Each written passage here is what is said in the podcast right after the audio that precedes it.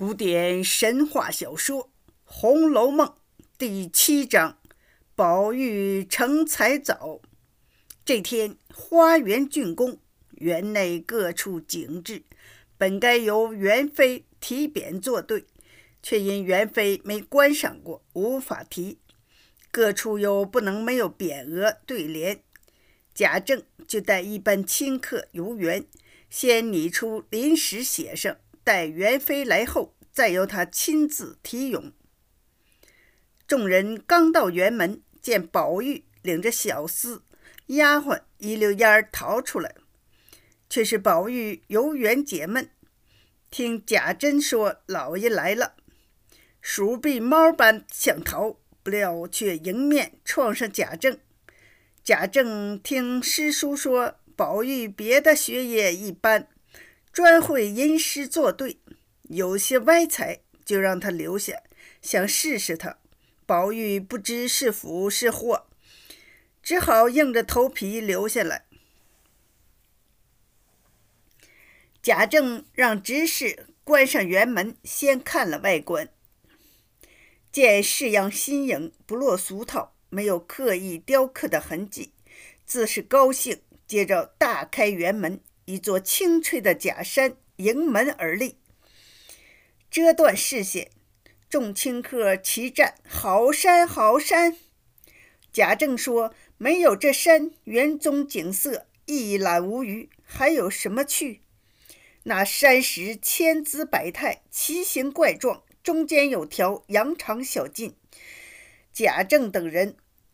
娓娓走进山口，见山头上有一块镜面般光滑的白石，正是题字用的。贾政就让清客们议论。清客们已看出贾政让宝玉跟来的用意，只用熟套来服染，七嘴八舌的说了十几个，贾政都不中意，就让宝玉拟。宝玉说：“古人云，新编不如素旧。”刻骨终胜雕金，此处不是正经，不如直书曲径通幽四字。众人都说是妙，妙极了。二师兄天分高，才情远。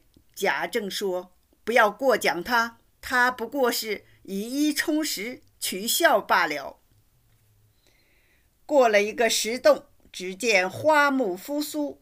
一条清溪从花木中泻下石缝，再往前走，平坦宽阔，两边飞楼插空。清溪上有一座石桥，桥上建一座亭子。清客们这个说应拟易然，那个说应叫谢玉，都有典故可查。宝玉却认为此处用这些词粗俗不雅，该用含蓄些的。贾政嘲笑说：“方才众人新编，你说不如素古；如今我们素古，你又说粗俗不雅。你说说你的。”宝玉说：“用谢风二字，岂不新雅？”贾政截然不语。众人忙赞宝玉才情不凡。贾政又命宝玉作以七言对联。宝玉回顾说：“绕堤柳借三松翠，隔岸花分一脉香。”再往前走，一片翠竹烟样，一带粉墙，几间整洁的房屋。贾政说：“若能月夜在此读书，也不虚度一生。”以清客说：“此处应题四个字。”有人说“七水遗风”，还有人说“惟园遗迹”。贾政都未点头。贾珍说：“还是宝兄弟你一个。”贾政说：“他他没做，就先议论别人，可见他轻薄。”众人说：“他议论的对，不必指责。”贾政说：“今日任你胡说八道，先说出议论来。”才许你做。宝玉说：“这是第一处行幸的地方，必须歌颂圣上才好。用四字的匾，古人也有现成的。贾政质问：“难道淇水、为园不是古人的？”宝玉说：“不如有风来意。”众人齐声叫好。贾政让他再提一联。宝玉说：“宝鼎茶闲烟上绿，幽窗起罢知幽凉。”出了小院儿往前走，前面有青山斜主，转过山有一处土墙茅舍，几百株杏花云蒸霞蔚，四周用桑榆锦石的嫩枝儿编成碧绿的篱笆，篱笆外有一口土井，井边有辘轳水车，再往外只是一望无际的田地。贾政说。此处虽是人工穿栈，倒别具一格，勾起我退隐归农之意。众人见篱门外路旁有一石，都说在此题最好。若在茅草屋上挂块匾，反而破坏了田园风光。众人又说这种风光古人都说尽了，还难再出新意，不如直接题杏花村。贾政就让贾珍做一个酒幌子，要配合田园风光，不得华丽，用竹竿挑在树梢上。又吩咐这里不必养鸟雀，养只鸡鸭鹅就行了。宝玉早等急了，不待贾政吩咐，就说：“旧诗云：‘红杏梢头挂酒旗’，此处就提‘杏帘在望’。”众人都说好。宝玉又说：“春名用杏花太俗了。唐诗云：‘柴门临水稻花香’，不如用稻香村。”众人都拍手称妙。贾政却怒喝：“无知的孽障！你知道几个古人？读过几句旧诗？就敢在老先生面前卖弄！”众人进了草堂，贾政见都是农家摆设。问宝玉：“这里怎样？”众人推宝玉，让他说好，他却顶起牛来说：“比有风来意差远了。”贾政斥宝玉：“只知享富贵，不知这里气象清幽。”宝玉却反问贾政：“不懂‘天然’二字。”接着他侃侃而谈，说：“这里是人工所造，与自然景色大相径庭。”没有天然的情趣。不等他说完，贾政喝令：“滚出去！”宝玉刚出门，贾政又叫回来：“再提一联，若不通，一并打嘴。”宝玉说：“新绿长天换个处，好云相互采芹人。”又到一处景观，使人有飘然出世的感觉。有人说叫武陵源，又有人说叫秦人旧舍。宝玉说，这两个名字都有逃避乱世的意思，怎么能用？不如叫料听花絮。贾政斥责，更是胡说。众人来到湖边，贾政问：“有船没有？”贾珍说。采莲船四只，坐船一只，正在造，就引众人绕行，来到一处院落，里面不见一株花木，却种满了各种香草，散发出种种异香，众人都不认识。宝玉却引经据典，把《离骚》《文选》《吴都赋》《蜀都赋》。等古文中记载的香草说了个遍，又被贾政哈斥一通。众人先后说了几个题词，几副对联，贾政都不中意。他见宝玉低头不语，又哈斥：“怎么该你说时，你又不说了？”宝玉先驳斥别人的题词对联，才说：“匾上不如‘横指清分’四字。”又因一联，阴城豆蔻湿悠然，碎竹茶余梦也香。贾政嫌他套“书成蕉叶闻幽绿”，众人待他分辨。李白的凤凰台全是套吹号的黄鹤楼，只要套得出奇就好。大家来到正殿，只见雕栏玉砌，金碧辉煌。贾政说：“太富丽了些。”众人说：“此处题蓬莱仙境才妙。”宝玉心中若有所动，似乎来过这个地方。却又一时想不起来，不由得走了神儿。连贾政让他提咏也无心了。众人见贾政要发火，连忙劝解。贾政也怕过分难为宝玉，贾母不依，就说：“限你明天提来，提不好，定不饶你。”众人出来，有人来回，贾雨村派人来有事儿。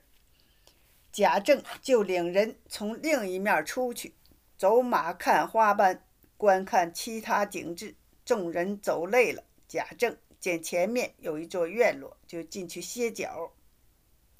院中点缀着山石，种着碧桃、芭蕉，一株西府海棠格外娇艳。众人议论一番海棠，宝玉又发一通高谈阔论。贾政问。这里提什么新鲜字儿？一人说提娇鹤，又一人说重光泛彩方妙。贾政与众人都说好，宝玉却说妙是妙，可惜只说了海棠的红，遗漏了芭蕉的绿，不如提红香绿玉，方两全其美。贾政连连摇头说不好，不好。众人进屋，里面与外面截然不同，竟分不出间隔。原来四面都是雕空玲珑的木板，请高手匠人雕出的各种美丽的花样。再看墙上，都是按古董的外形抠出的槽子。众人齐赞好精致。贾政转了几圈，竟迷了路，好容易找个门，却见自己与一群人。迎面走来，原来是面大镜子。转过镜子，门更多了，只好由贾珍引路，方转出来。众人都称赞有趣儿，有趣儿。收神夺巧，太好了！宝玉去见贾母，被贾政的小厮们抱住，说：“老太太几次叫你，是我们说老爷没难为你，才让你大展才华。”人们都说你做的诗比众人的都强，该赏我们吧？宝玉说：“好，一人一吊钱儿。”小厮们说：“谁没见过一吊钱儿？”七手八脚的把宝玉佩戴的荷包、扇袋等装饰品捡得一干二净。宝玉见了贾母，贾母知贾政没难为他，也很高兴。袭人来倒茶，说：“你身上的东西。”又让那些没脸的东西解了。黛玉一看，赌气说：“再想要我的东西，不可能了。”转身回房，拿起剪子，把为宝玉做的香袋绞碎。宝玉忙跟进来，见他把香袋无故搅了，也有些生气，就把衣服解开，从里面的衣襟上解下荷包，说：“你瞧瞧，这是什么？我可曾把你的东西给人？”黛玉见他如此珍惜，低头不语，后悔方才鲁莽。宝玉说：“我把这荷包奉还如何？”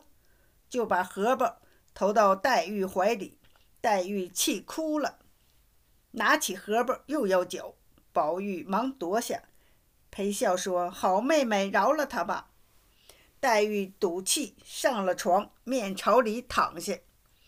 宝玉就妹妹长，妹妹短的。黛玉被缠不过，起身就走。宝玉跟在后面，说：“你到哪里，我就跟到哪里。”黛玉又被他逗笑了。二人来到王夫人房中，宝钗也在那里。贾强已从苏州买了十二个女孩，及行头，聘来教练。王夫人让他们在梨香院排戏。薛家搬到东北角一处房屋居住，林之孝家的又来了。采购的十二个小尼姑、小道姑都到了，道袍也做好了，还有个带发修行的，出身仕宦之家，因自小多病，入了空门，带发修行，法名妙玉。今年十八岁，他文墨极通，经典也极熟，模样又好。去年他随师傅来京，在西门外木尼院住，如今老尼姑。死了，只他一人在此。王夫人说：“你怎么不把他接来？”林之孝家的说：“他不愿到公爵门第来。”王夫人说：“那就下帖请他。”宝钗见这里乱忙，就与宝玉、黛玉来到后房中。宁荣二府天天忙乱，直到十月方才准备完毕。贾政上朝奏本，皇上批下，明年正月十五，贵妃省亲。贾政奉旨，两府更忙，年也没过好。到了正月初八，就有太监来看了别墅，安排好各种仪式的地方。接着就有连房太监带着小太监在街上安放帷帐，还有人来教贾府各种礼仪。工部指挥人打扫街道，五城兵马司撵住闲人。到了十四日，花灯烟火都准备齐，上下通宵未眠。十五日，五谷子贾母等有爵位的，都按品级穿戴整齐，大观园内更是富丽堂皇，静悄悄，无一人咳嗽。贾贺等男亲等在西街门外，贾母等女亲等在荣府大门外。一位太监来到，说是元妃到天黑后才能来。凤姐就劝贾母等先回去歇息，自有他照料。到了晚上，他便命人点起烛灯。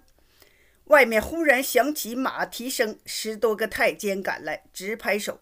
接着是一对对各司其职的太监陆续来到，十来对后，方听远处隐约传来鼓乐声。不久，一对对龙精凤妾走与宫扇，又有锁金提炉、焚烛、玉香，然后是一把七凤金黄伞相继过来，随后是一对对手捧贵妃专用品的侍女走来。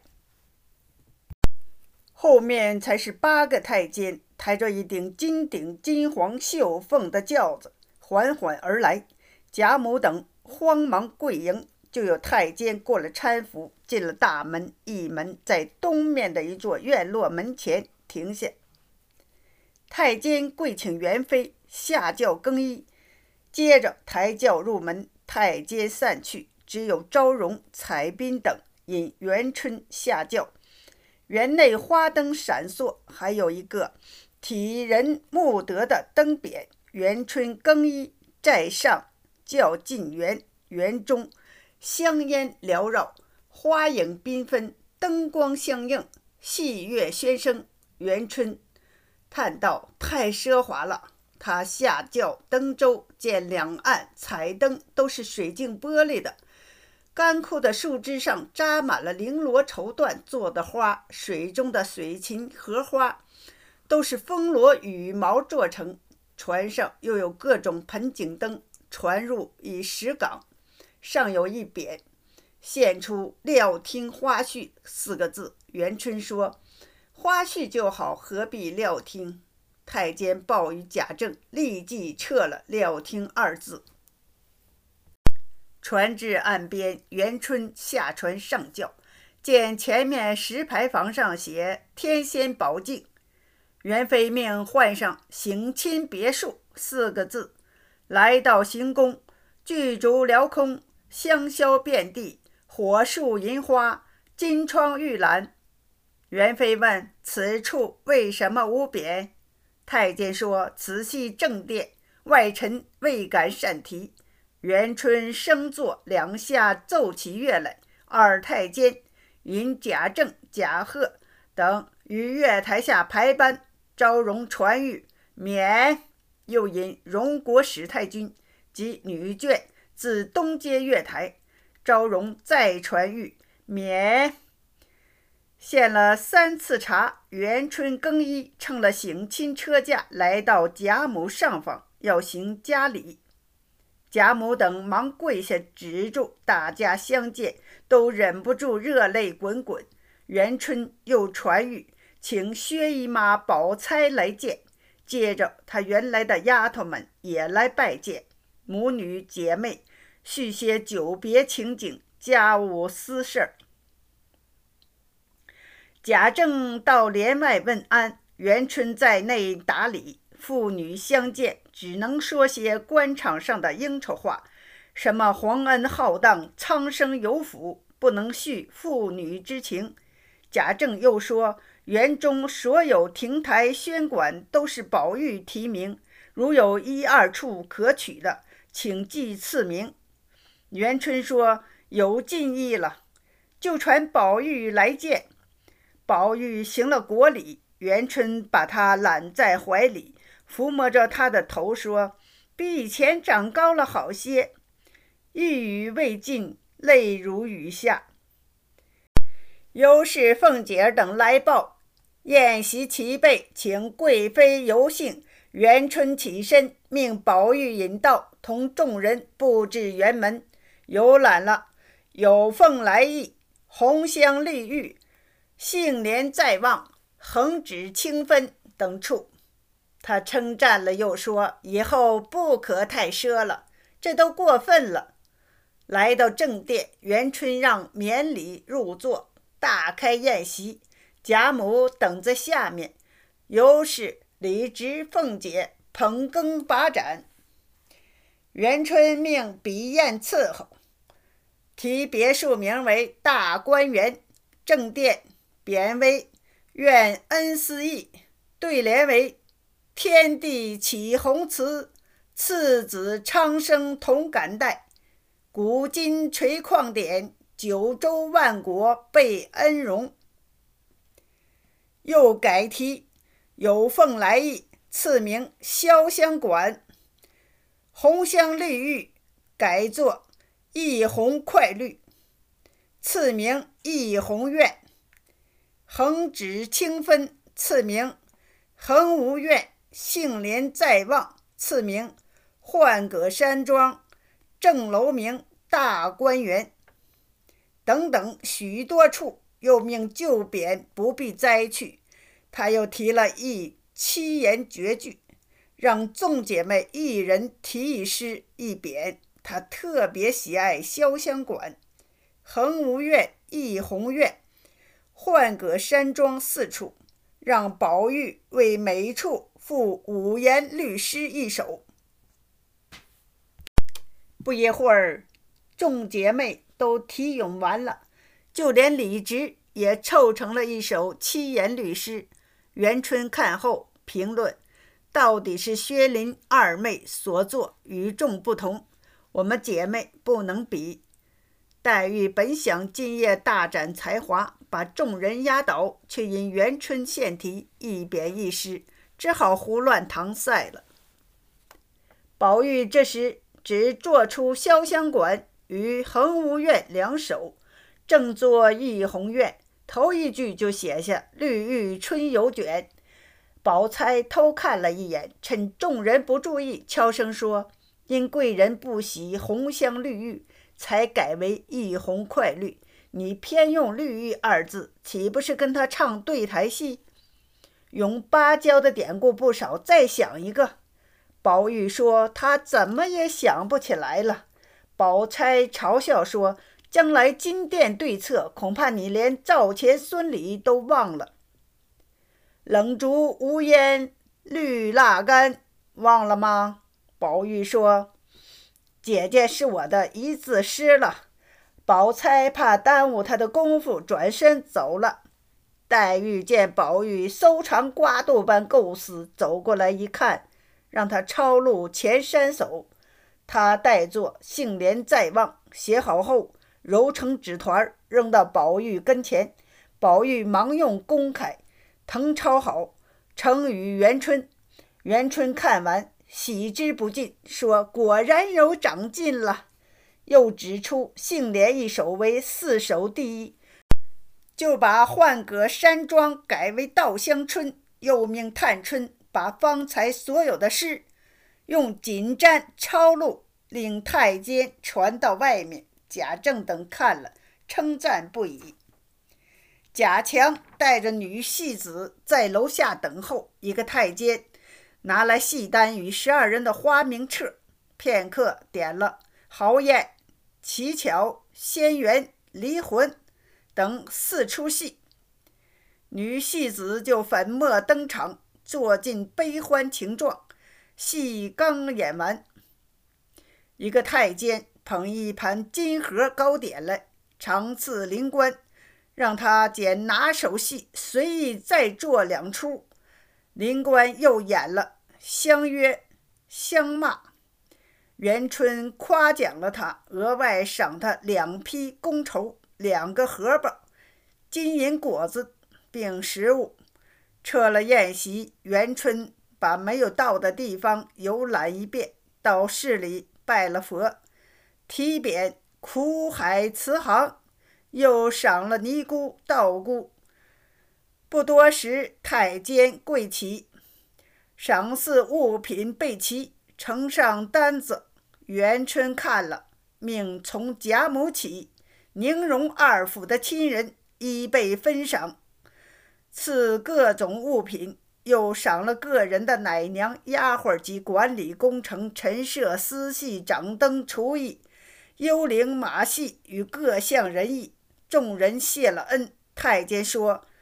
已到卯正山客请假回宫，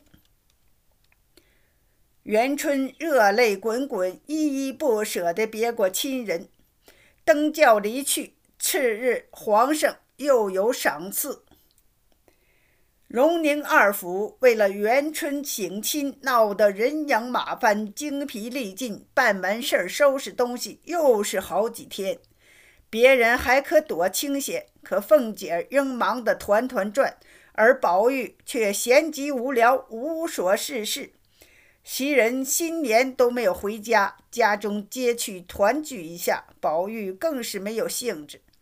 丫头来回，甄大人来请看戏、看花灯，他正要去，又想起元春派人送来的糖蒸酥肉，命人给袭人留着。骑马去了宁府，谁知宁府唱的是“丁郎认父”，大摆阴魂阵，大闹天宫，还有《封神榜》，忽而神出鬼没，忽而群魔乱舞，锣鼓喧天，震耳欲聋。宝玉被慌得眼花，轰得耳鸣，就到处闲逛。贾珍、贾琏、薛蟠等只顾吃酒看戏，谁也没注意他。跟他的小厮们认为，杀戏要到晚上，躲了个一干二净。他独自一人，正好胡逛。逛了一会儿，他想起小书房内挂了一幅美人图，画的极传神。刚来到窗下，忽听里面有女人的轻声，不由一惊。莫非图上的美人也会生病？舔破窗纸一看，却是明烟按着一个丫头，正干他在太虚幻境学的那事儿，叫了一声了不得，一脚踹开门，惊得二人慌忙跳起，跪地求饶。宝玉说：“青天白日的，叫甄大爷知道你还有命。再看那丫头，倒也白净，只是腮康，就说还不快走。”那丫头飞也似的走了。宝玉问那丫头叫啥？明烟说叫万儿。问他多大了？只有十六七岁。明烟要立功赎罪，想带宝玉到城外玩。宝玉不敢去，他灵机一动，让宝玉上马，悄悄出了后门，直奔袭人家。袭人的母亲接来几个外甥女儿、侄女。正陪袭人吃果茶，忽听外面有动静，袭人的哥哥花子方出来一看，吓了一跳，忙把宝玉抱下马来，喊：“宝二爷来了！”袭人惊疑不定，忙把他主人迎进屋，问出了什么事儿。宝玉说：“因百无聊赖，来看看。”袭人就猜出是明烟的主意，回去要嬷嬷好好打他。明烟说：“是宝二爷硬要来的，就要走。花子方留下他们，又怕茅屋土炕弄脏了宝玉的衣裳。花母让宝玉上炕，又是摆茶果，又是换好茶。袭人不让母亲忙，就把自己的坐褥铺到炕上，让宝玉坐了，把自己的脚炉、手炉给宝玉用。宝玉见他两眼微红，问他怎么了。”哭什么？他笑着掩饰，灰迷了眼，柔的说了会儿闲话。袭人让花子方雇一乘小轿送宝玉回荣府，又抓一把果子给明烟，吩咐他千万要瞒住别人。花子方牵上马，只把二人送到荣府后门，把宝玉抱出轿，再抱上马。宝玉道了谢，才进了门。宝玉不在家，丫头们自在玩。李嬷嬷来给宝玉请安，丫头们只顾玩闹，爱理不理。她嘟嘟囔囔坐下来，问他们宝玉的近况。丫头们因他已告老出去，根本不把他放在眼里。他见席上放着一碗茶落，拿起就吃。一个丫头忙阻止：“别动，那是给袭人留的。我们爷儿回来又惹生气。”李嬷嬷气得大骂：“别说我吃他一碗奶酪，再好的也得该吃。他吃我的奶长大，我偏吃了，看他怎样！你们怕袭人，他是我教出来的，什么玩意儿？一赌气，把奶酪一饮而尽。有个懂事儿的丫头奉承他，他还不领情，甩手走了。”宝玉回来，见晴雯躺在床上不动，问是病了还是赌输了。秋文说是李老太太气的。宝玉说她老了，由她去吧。正说着，袭人回来了。宝玉请她吃奶酪，丫鬟们说李奶奶吃了。袭人怕宝玉不高兴，忙说给我留的这个，我上次吃了闹肚子。他吃了倒好，我想吃栗子，你给我剥，我去铺床。宝玉信以为真，就剥栗子。袭人长叹一声，说：“我要回去了。”宝玉吃了一惊，忙问怎么回事。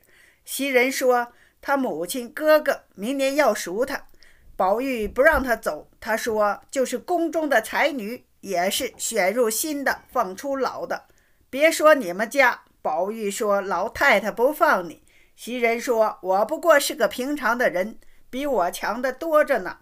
我先扶持老太太，又扶持了十大姑娘，又跟你几年，我们家来赎，只怕老太太连身家都不要，就放我出去。你这里也不是离了我就不行。”宝玉竟忘了袭人，是因父母家贫，自幼卖到府上。契约上写明是卖断，不许赎的，不由着急，连连央求袭人不要走。其实袭人是怕宝玉为了奶酪的事儿与李嬷嬷生气，闹得大家都不好看，故意借题发挥，劝诫宝玉，他才不稀罕吃什么栗子呢。他见宝玉泪流满面，低声下气，就说。你要留下我，得依我三件事儿。